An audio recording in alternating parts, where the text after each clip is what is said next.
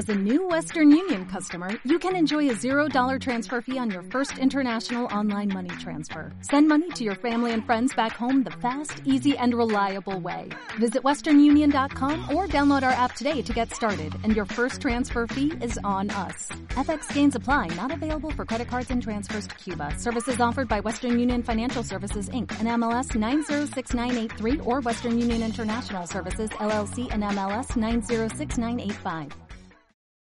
Thank you.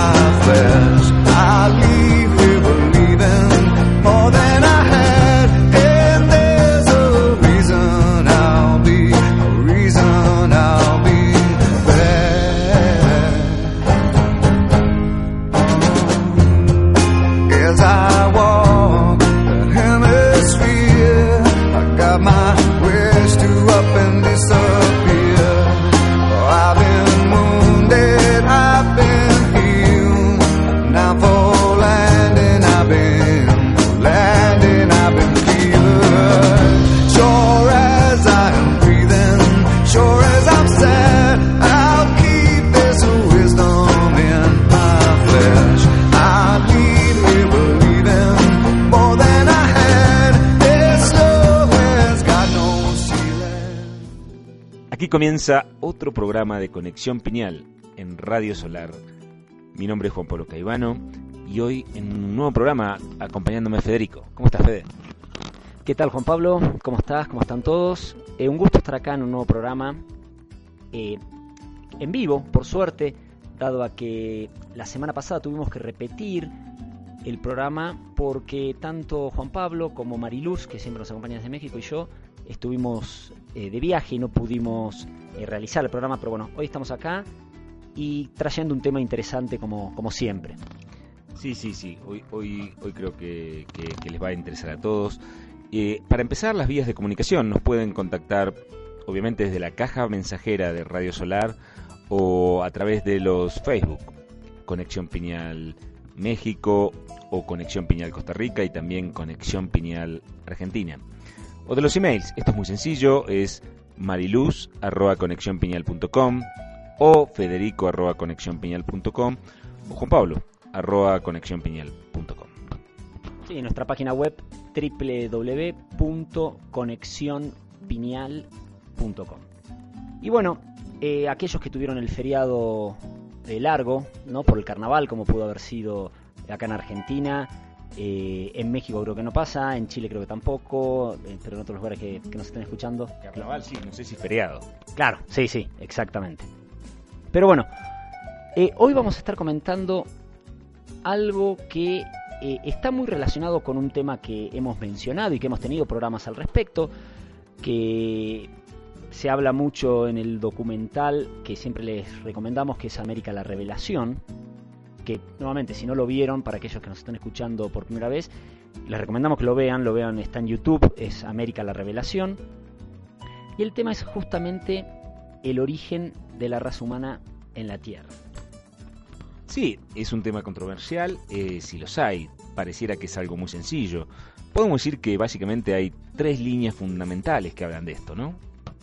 Sí, totalmente. Tenemos por un lado eh, la creacionista, que podemos decir es la que manejan casi todas las religiones, que nos dice que el ser humano fue creado por un Dios, ¿no? Creador de todo y que creó al hombre también. Sí, en distintas explicaciones, en distintos momentos, de, de- distintas maneras, a través de, mm, de barro, de respiraciones, de ha sido creado el hombre y esto tiene que ver con la teoría creacionista en todos sus distintos parámetros. La segunda, o otra, también sería la evolucionista, que es la que habla de, los procesos de evolución y de una manera rápida, esta es la del, la del organismo unicelular que se transforma en el multicelular, en el pez que sale del agua, el mono, el, el mono al hombre, y todo este proceso de la evolución que se le relaciona mucho con las teorías darwinianas, ¿no? Correcto, correcto. Y hay una tercera línea que es la que vamos a estar profundizando hoy, que es la intervencionista, que de alguna manera, en pocas palabras, podríamos decir que, que dice esta teoría que había un cierto nivel de evolución, pero una raza superior fuera de este planeta intervino en ese proceso evolutivo acelerándolo, podríamos decir, haciendo que sea mucho más rápido este proceso, modificando genéticamente las condiciones para llegar al hombre que es hoy, ¿no? A lo que somos hoy. Esa vendría a ser la teoría intervencionista.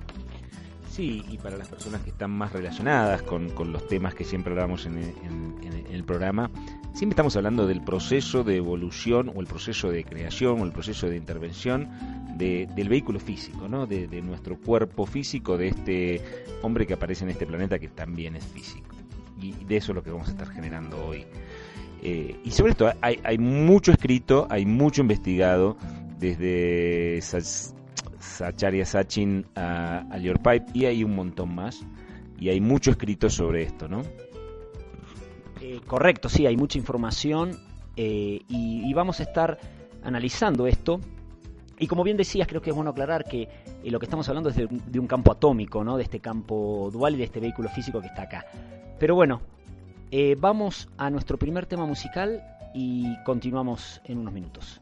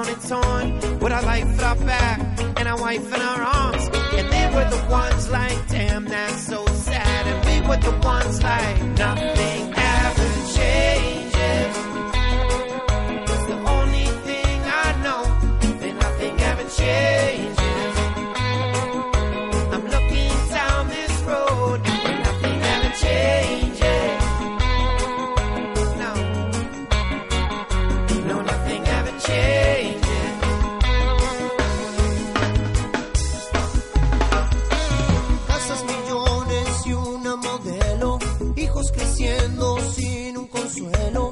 Todo has tenido y no tienes nada. Despierta hoy, no esperes a mañana. Disfruta el día paso a paso. Sube escaleras pero despacio. Llega a la cima sin dañar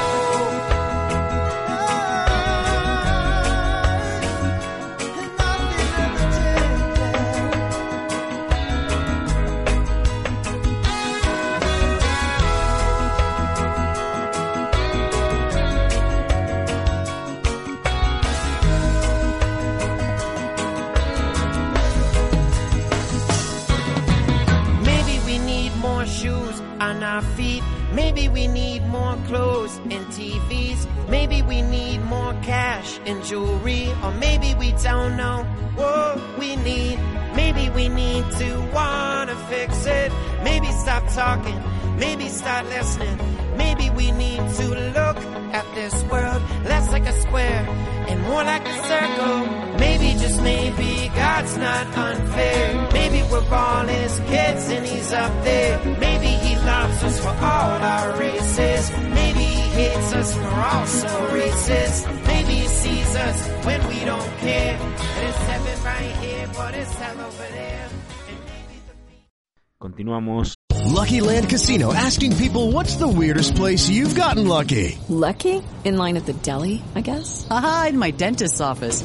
More than once, actually. Do I have to say? Yes, you do. In the car before my kids' PTA meeting. Really? Yes. Excuse me, what's the weirdest place you've gotten lucky? I never win and tell. Well, there you have it. You can get lucky anywhere playing at LuckyLandSlots.com. Play for free right now. Are you feeling lucky? No purchase necessary. Void where prohibited by law. 18 plus. Terms and conditions apply. See website for details.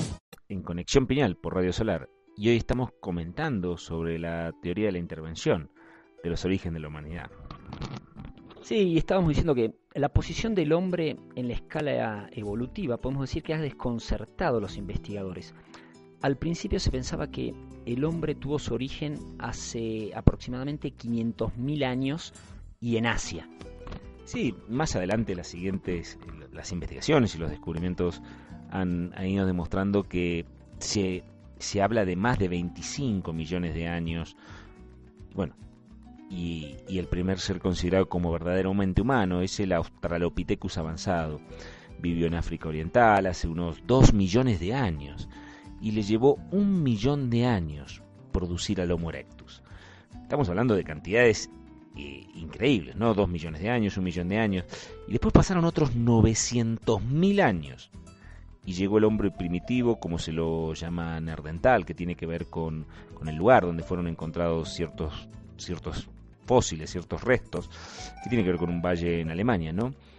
Algo que llama la atención es que entre el Australopithecus avanzado y el Neandertal, como tal, pasaron 2 millones de años. Sí, un montón de años totalmente, 2 millones es un número increíble. Y a pesar de esa diferencia, las herramientas de ambos grupos que utilizaban, que básicamente eran piedras afiladas, eran casi las mismas. Y hasta se dice que el aspecto que tenían estos grupos eh, eran similares, hubiese sido muy difícil diferenciar a lo que era el Astra, Australopithecus con el Neandertal, que eran muy, muy, muy similares. Sí, estamos hablando que en dos millones de años no hubo gran evolución. Básicamente esto, ¿no? Eh, Sechin expone en su libro El doceavo planeta algunas de estas interrogantes. En estos, en estos dos grupos, en casi dos millones de años, no hubo mayores cambios. Y después súbitamente, hace 35.000 años, estamos comparando 2 millones con 35.000, una nueva raza, el Homo sapiens, aparece como casi de la nada.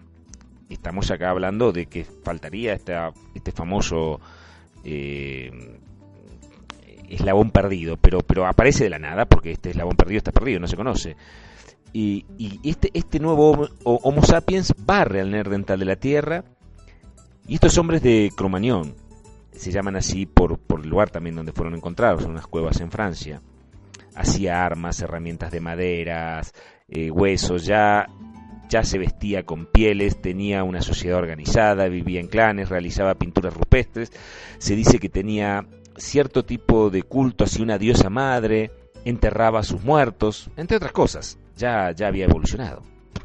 Sí, y todo esto se va complicando más todavía cuando se descubren otros restos en lugares como Swascombe en el Reino Unido o Steinheim en Alemania, donde se pone en evidencia que el hombre de Cromañón surgió de una rama más antigua de Homo sapiens que vivió en Asia Occidental y el norte de África unos 250.000 años antes que él. Sí, esto, esto hace de la aparición de, al hombre moderno hace unos 700.000 años, después del, hombre, del Homo erectus y unos 200.000 años después del, del Nardental, sea inverosímil en este punto. Sí, también se dice que la desviación del Homo sapiens con respecto al lento proceso evolutivo es tan, tan pronunciada que, por ejemplo, la capacidad de hablar que tenía el Homo sapiens y no tiene ninguna conexión con los primates anteriores. Sí, sí, no solo esto, sino que también habla de un, de un proceso, de un cambio también radical en la evolución del propio Homo sapiens, que pasa 190.000 años vagando y recolectando y de repente en los próximos, en los últimos 9.000 años empieza a construir una choza hasta llegar a la Luna y solamente 9.000 años, ¿no? un salto dentro del mismo Homo sapiens. Exacto, exactamente. Y mismo eh, lo afirman especialistas, ¿no? Como hay un especialista que fue muy conocido, que fue el profesor Teodosius Dobzhansky, un genetista ruso, que era principalmente defensor de la teoría de la evolución. Pero, a pesar de eso, también él decía cosas como, soy un creacionista y un evolucionista. La evolución es el método de creación de Dios o de la naturaleza, decía Teodosius. La creación no es un evento que sucedió en 4.400 años antes de Cristo. Es un proceso que inició hace unos 10.000 millones de años y que aún sigue sucediendo. Y a pesar de ser un gran defensor de, del evolucionismo, eh, este, este profesor decía que él estaba desconcertado porque el desarrollo que hablamos antes, este que comentábamos, ¿no? que, se da en tan poco tiempo eh, con el Homo sapiens, la Tierra estaba pasando por un proceso de glaciación en ese momento, desde, desde el Homo erectus hasta el Homo sapiens. Y es el momento menos preciso para un avance evolutivo. No están las condiciones dadas, todo lo contrario. Eh, y cómo el Homo sapiens había llegado a desarrollar esas características que sus supuestos antepasados no tenían, como el habla, algo tan simple como eso. ¿Cómo había pasado si era justo un momento donde las condiciones de evolución estaban para que no se dieran? Todo lo contrario. Sí, eh, eh, él mismo también decía que el hombre moderno tiene muchos parientes fósiles colaterales, pero no tiene progenitores. De, este modo, la aparición del Homo sapiens se convierte como en un enigma, ¿no? Y es cuando aparece la, figura del, del famoso eslabón perdido. No está el cambio evolutivo en fósil. Correcto. Y la pregunta que se hace Sitchin, que, es muy válida, creo, y que, es muy bueno que nosotros también nos hagamos, es ¿cómo puede ser que los antepasados del hombre aparecieran hace unos 300.000 años en lugar de hacerlo dentro de 2 o 3 millones de años en el futuro? tal como debería ser en el desarrollo evolutivo. Por lo tanto, es como se estaba desarrollando eh, el, el, ser vivo, cambios en, los distintos Australopithecus, eh, el Homo erectus, hubieran generado dos o tres millones de años en la aparición del Homo sapiens. Exactamente, exactamente. Y aparecieron eh, en un tiempo, en 300.000 años. Algo, algo raro. Sí, ahí es donde se arma un hueco importante en la teoría de la evolución. Y todavía más, eh, más datos que van intrigando todo este proceso, ¿no? principalmente, como hablábamos recién, este mismo salto dentro del propio Homo sapiens, ¿no? ¿Cómo surge la civilización en los últimos 9.000 años? ¿Para qué? Es una pregunta que a veces no nos hacemos, a veces sí. ¿Y, cuál es la razón obvia por la cual estamos civilizados, que o tenemos un, alcance civilizado, tecnológico, como le quieramos llamar, distintos atributos hoy, primitivas en la selva amazónica, o, en el África o en ciertos lugares del África, ¿no? Y la respuesta lógica es, uno dice que estos, en estos casos, bueno, ¿qué quieres decir? Estas tribus viven aisladas, entonces por eso no lo pasan, pero ese es el tema, ¿no? Sí, y la pregunta sería, ¿aisladas de qué viven? Porque vivimos todos en el mismo planeta. ¿Por qué se dio las condiciones de que en ciertas culturas o en ciertas civilizaciones se fueron dando unos avances tecnológicos y sociales importantísimos y en otras no. Sí, cuando hablamos de estos avances hablamos desde construir pirámides, esculturas, a, realizar puentes, desde las cosas más simples a las cosas más complicadas, ¿no? Si al hombre le llevó dos millones de años avanzar en el uso de herramientas y ahora en menos de 50.000 años después el hombre de Nerdental estaba hablando estamos, después de 50.000 años después del hombre de Nerdental, digamos, estamos hablando de inteligencia artificial, viajes en el espacio y hasta en distintas dimensiones, bueno, algo está pasando, ¿no?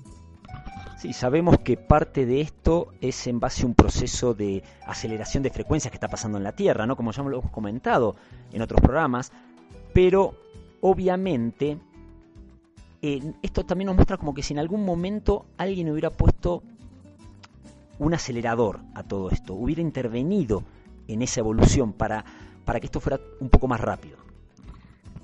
Mucha información, muchos datos, vamos a un, a un, a un tema musical que siempre nos hace bien y vamos a seguir comentando sobre qué está pasando, qué está pasando, llevarlos a, a que se pregunten.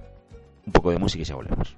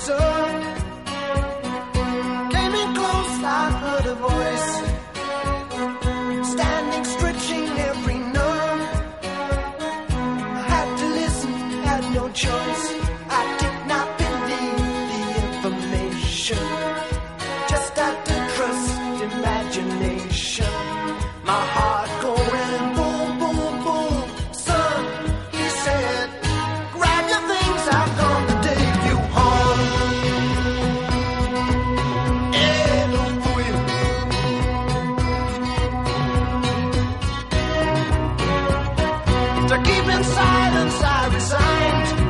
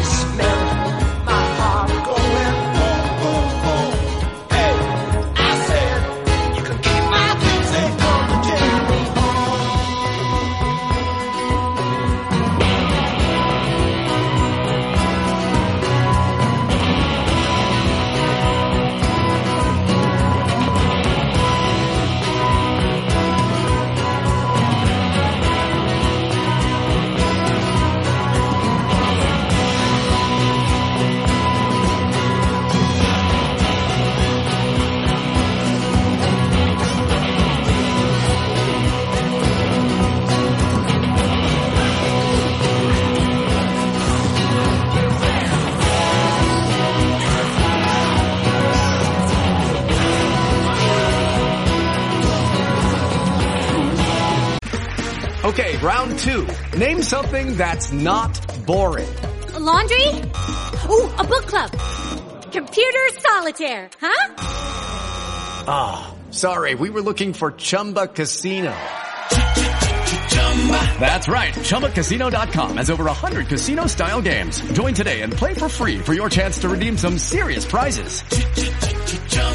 ChumbaCasino.com. No purchase necessary. Full prohibited by law. 18 plus terms and conditions apply. See website for details.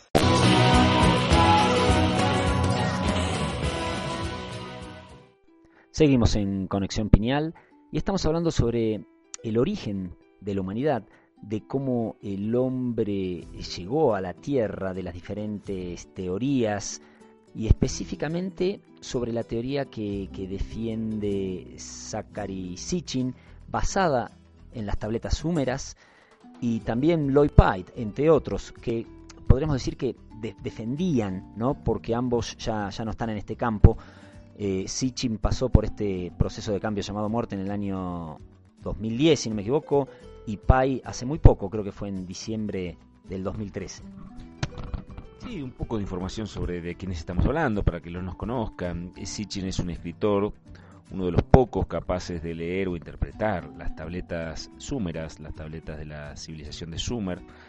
Su libro tiene muchos libros, eh, uno de los más conocidos es El doceavo planeta, donde despertó interés como, como tanto interés como críticas, ¿no? Eh, eh, él habla de la teoría basada en la lectura de estas tabletas, de tabletas, del origen de la humanidad viene de la intervención de unos seres de otro planeta que por medio de manipulación genética han creado a la raza humana y han dejado varios conocimientos y varios procesos. Eh, se en Palestina, donde aprendió el hebreo moderno y clásico, lenguas semíticas y europeas.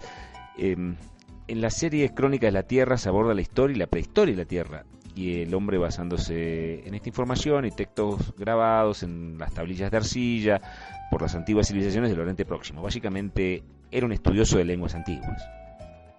Sí, les, les recomendamos que, que lean estos libros. El más conocido de esta serie, eh, que decíamos Crónicas de la Tierra, es el doceavo planeta, eh, que sobre todo ese le recomendaríamos que lean. Y estos libros se consiguen en cualquier librería y hasta se consiguen en PDF en Internet. Ni siquiera es algo que, sea complicado conseguir, realmente es una información que es muy buena leerla y, y que presenta varios de los interrogantes que planteábamos antes, como cómo se da ese salto evolutivo que tendría que haber durado millones de años y que solo sucedió en 50.000 años. Sí, sí. eh, la genética de los primates es muy diferente a la genética humana, básicamente esto, ¿no? Sí, dado a que la teoría eh, de, de la evolución nos habla de que eh, vendríamos en un proceso evolutivo de los primates, ¿no? Pero como bien decís, o sea, uno de los interrogantes que presenta es ¿cómo puede ser esto si la genética de los primates es muy diferente de la genética de los humanos?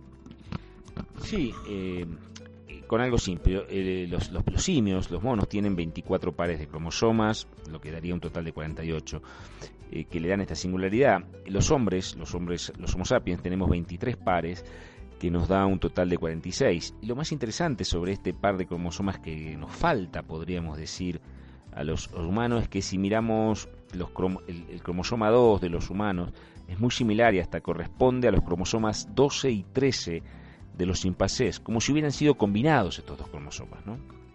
Exactamente. Y, y, los que dicen que es que esta diferencia de cromosomas es improbable que en un proceso natural o en un mestizaje o mezcla entre razas haya sucedido. Y, y Lloyd Pite eh, pre, eh, justamente habla y dice que tendrían que haber pasado millones de años de evolución para que esto suceda. Sí, sí. Eh, también a hablar un poquito de, de Pite, que, es otra persona que comentábamos al principio. Este era un psicólogo que se dedicó gran parte de su carrera a estudiar fenómenos como la evolución de la humanidad. Tiene varios libros escritos, eh, uno de ellos es Todo lo que sabes está equivocado. Eh, el origen de la humanidad, donde habla y plantea un montón de estudios y comparaciones que prueban de alguna manera que la evolución tal como se plantea eh, no hace sentido. Y asegura que tuvo que haber existido una manipulación genética para llegar al hombre como hoy se lo conoce, ¿no? Y, y esta manipulación no solo está en el hombre, ¿no? Eh, correcto, correcto, sí. Y este libro quizás eh, no sea tan fácil de conseguir, pero porque porque no es un personaje tan conocido como Sitchin. Sitchin sí es muy conocido, pero eh, sí hay una presentación que hizo Pai en el año 99 que dura un poco más de dos horas, que, eh, la pueden encontrar en YouTube y donde expone claramente varios de los puntos que presentan eh, en su libro, ¿no? Es nada más cuestión de que entren a YouTube y pongan eh, Lloyd Pite, eh, todo lo que sabes está equivocado y ahí aparece y está subtitulado en español, así que no hay problema para los que no, no entiendan inglés y es muy interesante la información que él presenta y nuevamente los interrogantes que va presentando. Sí, eh, la pregunta sería y, ¿por qué se dio esto? ¿Qué, expli- qué explicación da Sachin de las tabletas súmeras o de qué es lo que está hablando básicamente Sachin? Eh, Sachin habla de que en estas tabletas súmeras estaría explicada una prehistoria, una, una historia de la Tierra que estaría generada por un, un grupo de seres eh, extraterrestres, por llamarle de esta manera, que, que vienen a la Tierra a, a establecer una colonia minera.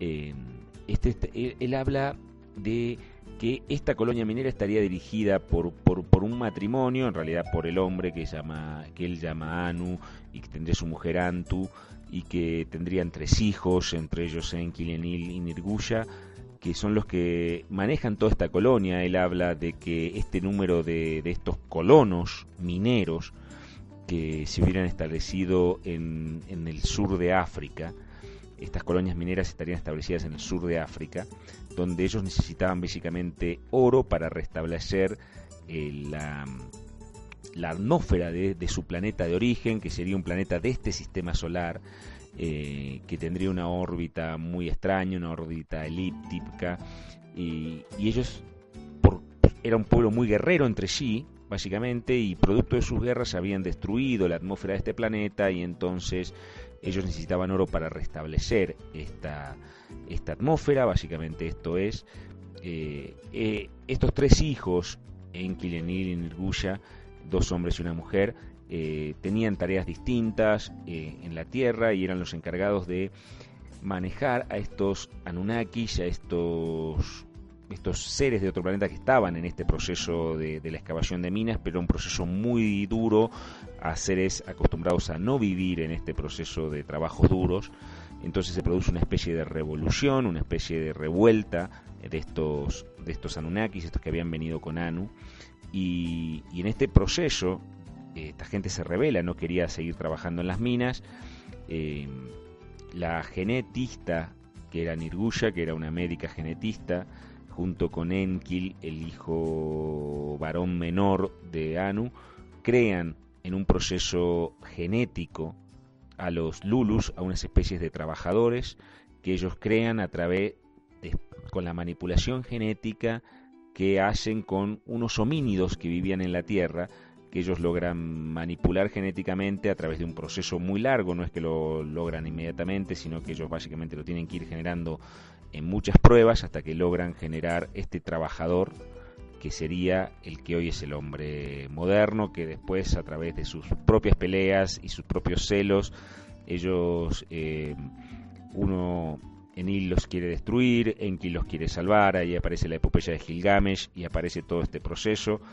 Y, a veces la gente, como Feder nombraba recién, hay muchos libros, el más conocido es el doceavo planeta, pero también está, bueno, Génesis revisado, el libro perdido de Enki y demás. Escaleras al cielo también. Sí, sí, hay muchos, hay muchos donde básicamente en este en escaleras también es cuando está hablando de, de lo que él llamaba el enlace tierra-cielo, dado que este Anu y Antu, estos líderes, no vivían exactamente en la Tierra, sino en una especie de base eh, o, o, o, o base que circundaba la Tierra, pero básicamente estos se pelean, se van, se retiran y, y, cuando se retiran dejan a estos homínidos que serían los Lulus, serían los, los Homo sapiens viviendo en la Tierra generando su propio proceso después del diluvio donde en, Enil quería destruir todos estos hombres que habían creado después de terminar su trabajo y Enkil los salva a través de quien para las tabletas súmeras es eh, Siusudra, para la Biblia es Noé, pero bueno, básicamente en estas tabletas se llama Siusudra. Sí, y todo esto podría sonar ciencia ficción total, ¿no? Si uno lo escucha y dice qué locura. Pero otra cosa que dice Sitchin también es que él dice hay que leer las escrituras, tanto el Antiguo Testamento como libros de, ¿no? Como el Talmud o cualquiera de esos libros, como libros que cuentan relatos verdaderos y no como...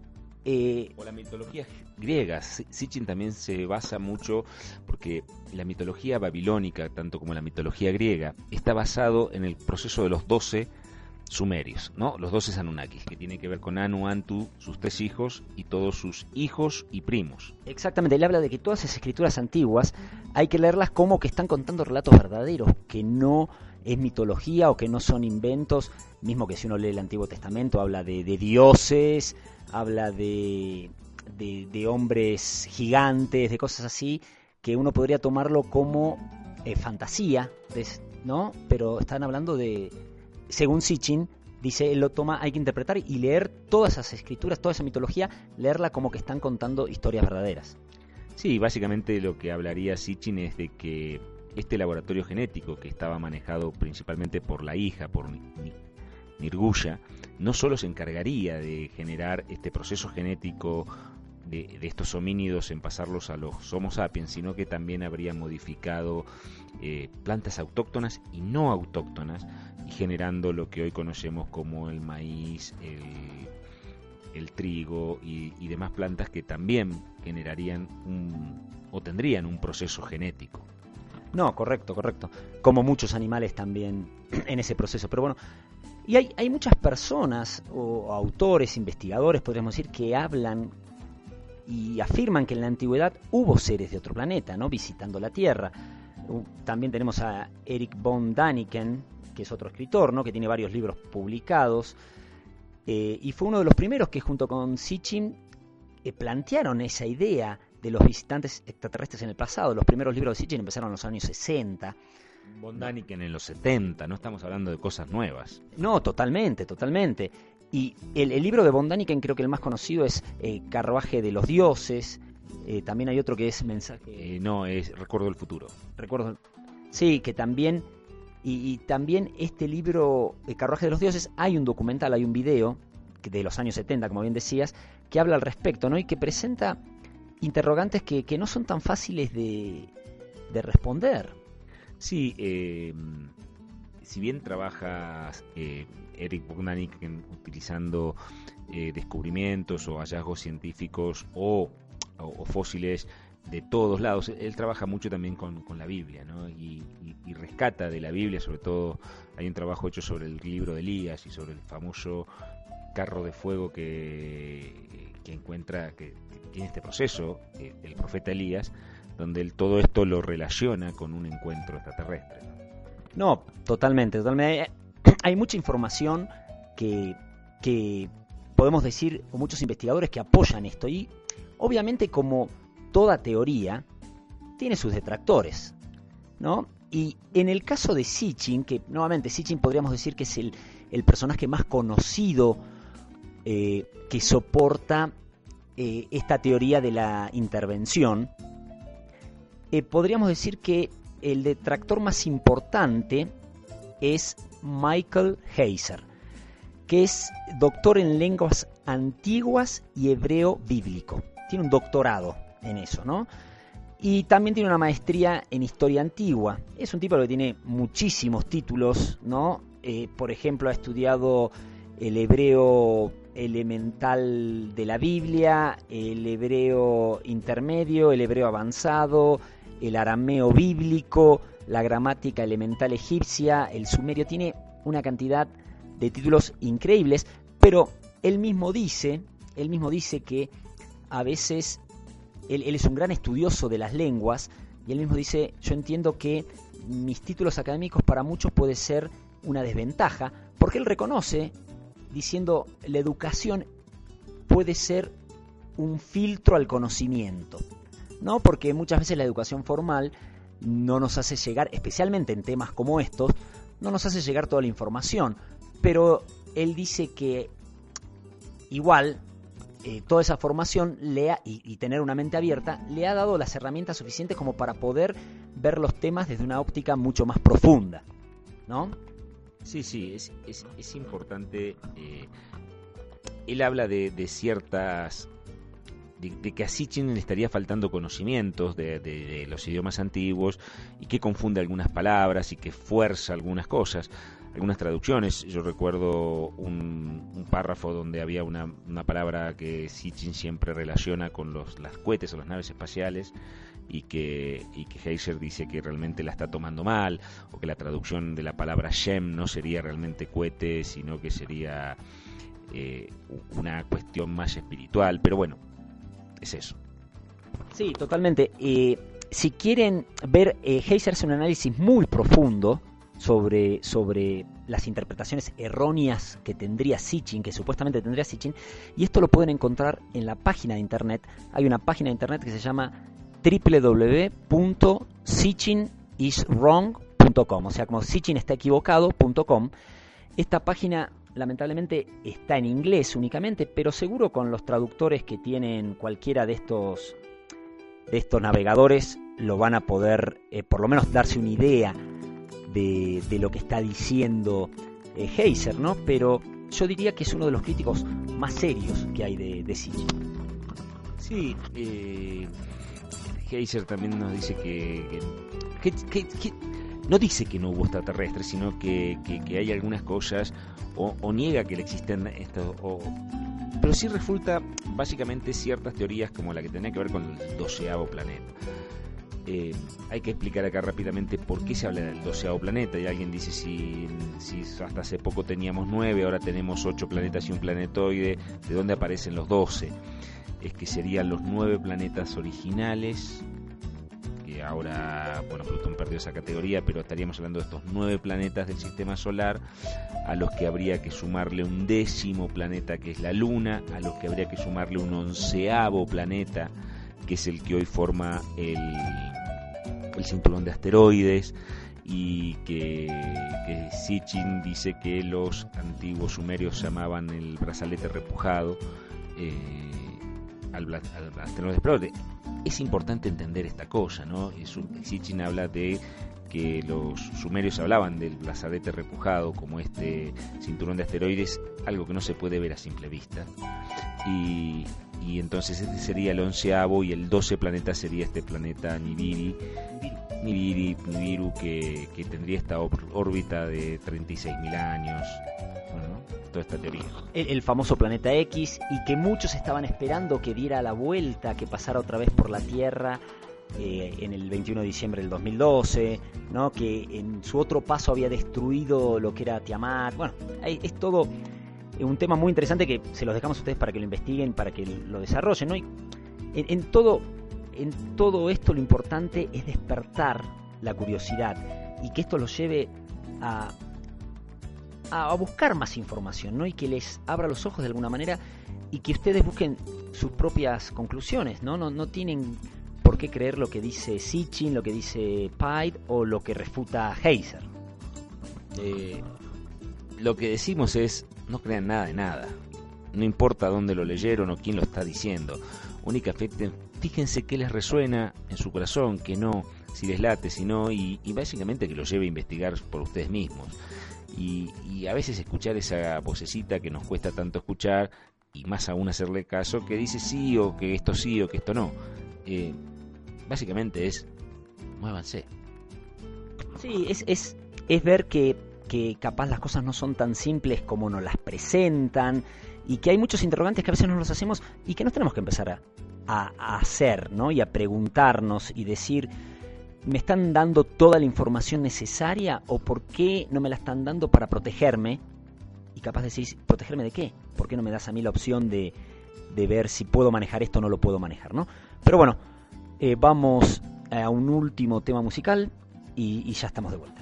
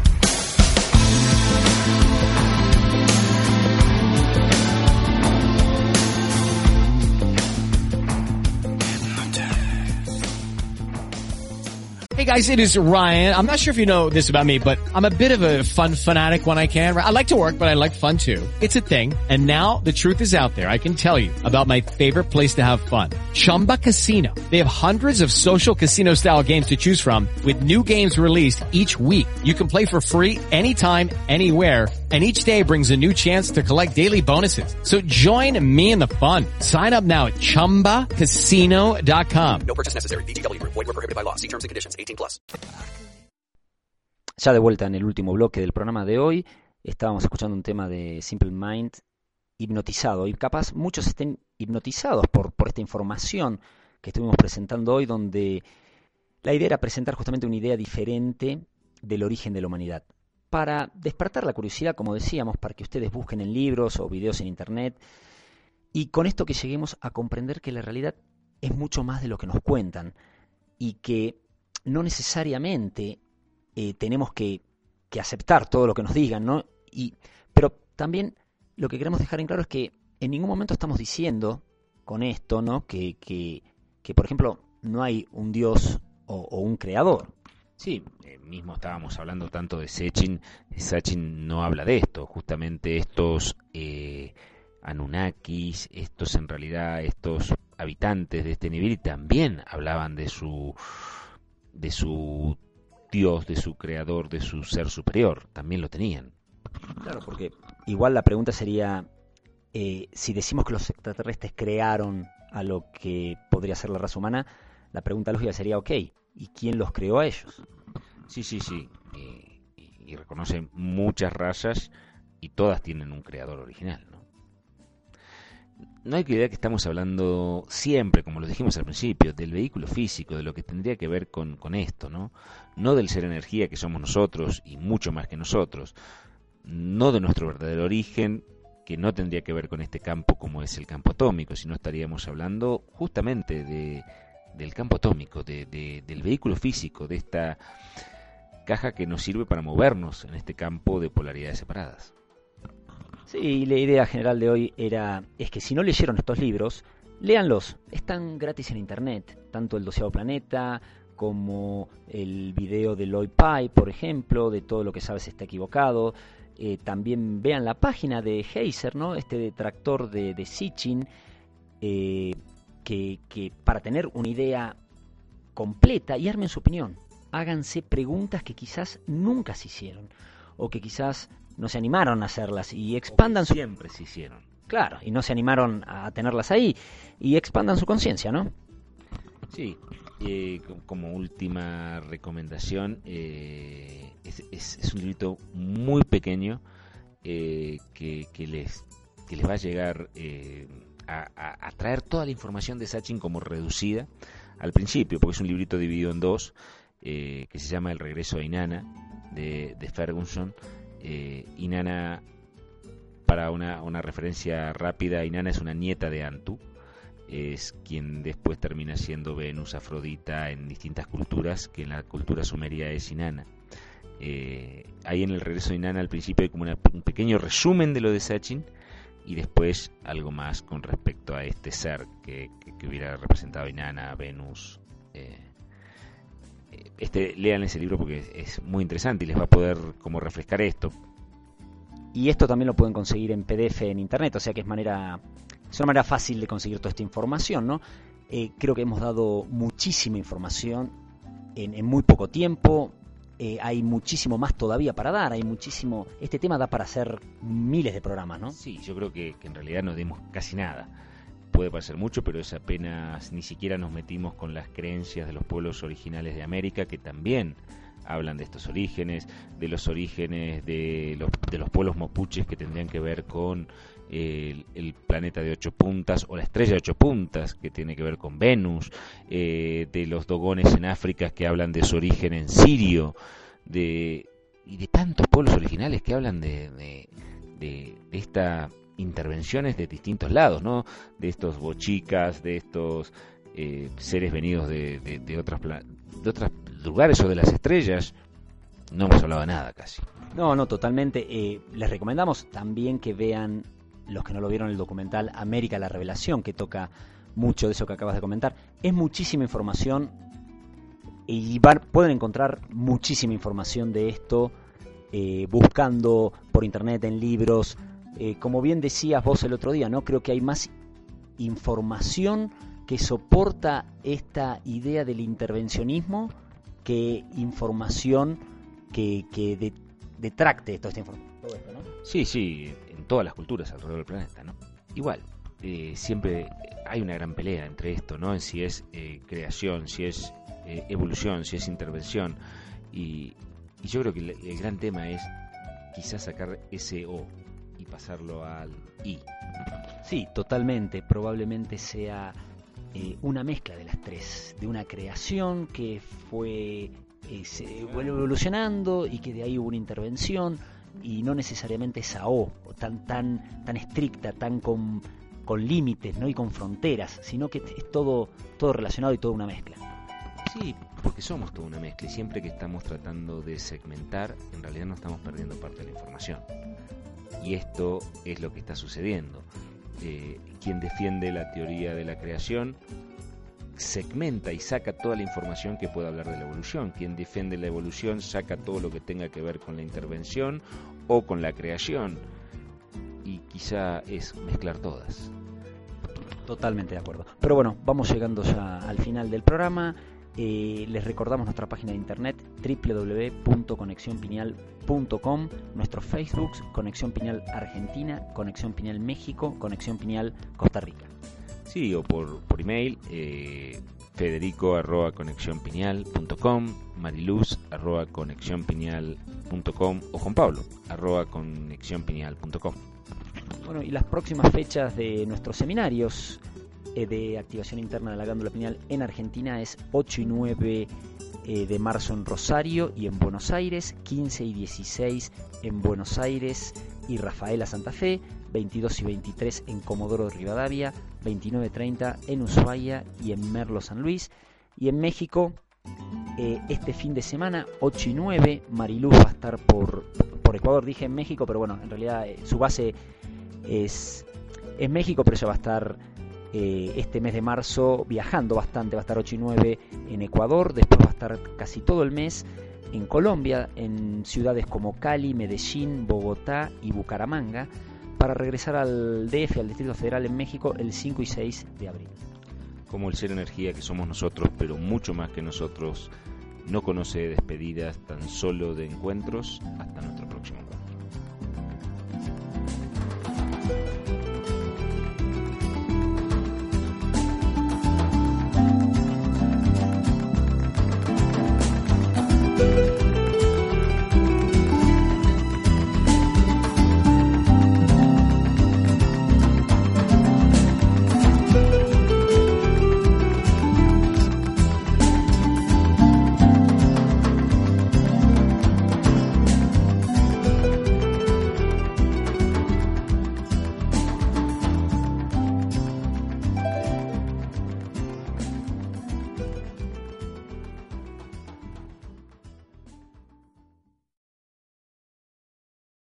Hello, it is Ryan, and we could all use an extra bright spot in our day, couldn't we? Just to make up for things like sitting in traffic, doing the dishes, counting your steps, you know, all the mundane stuff. That is why I'm such a big fan of Chumba Casino. Chumba Casino has all your favorite social casino style games that you can play for free anytime, anywhere with daily bonuses. That should brighten your day a little.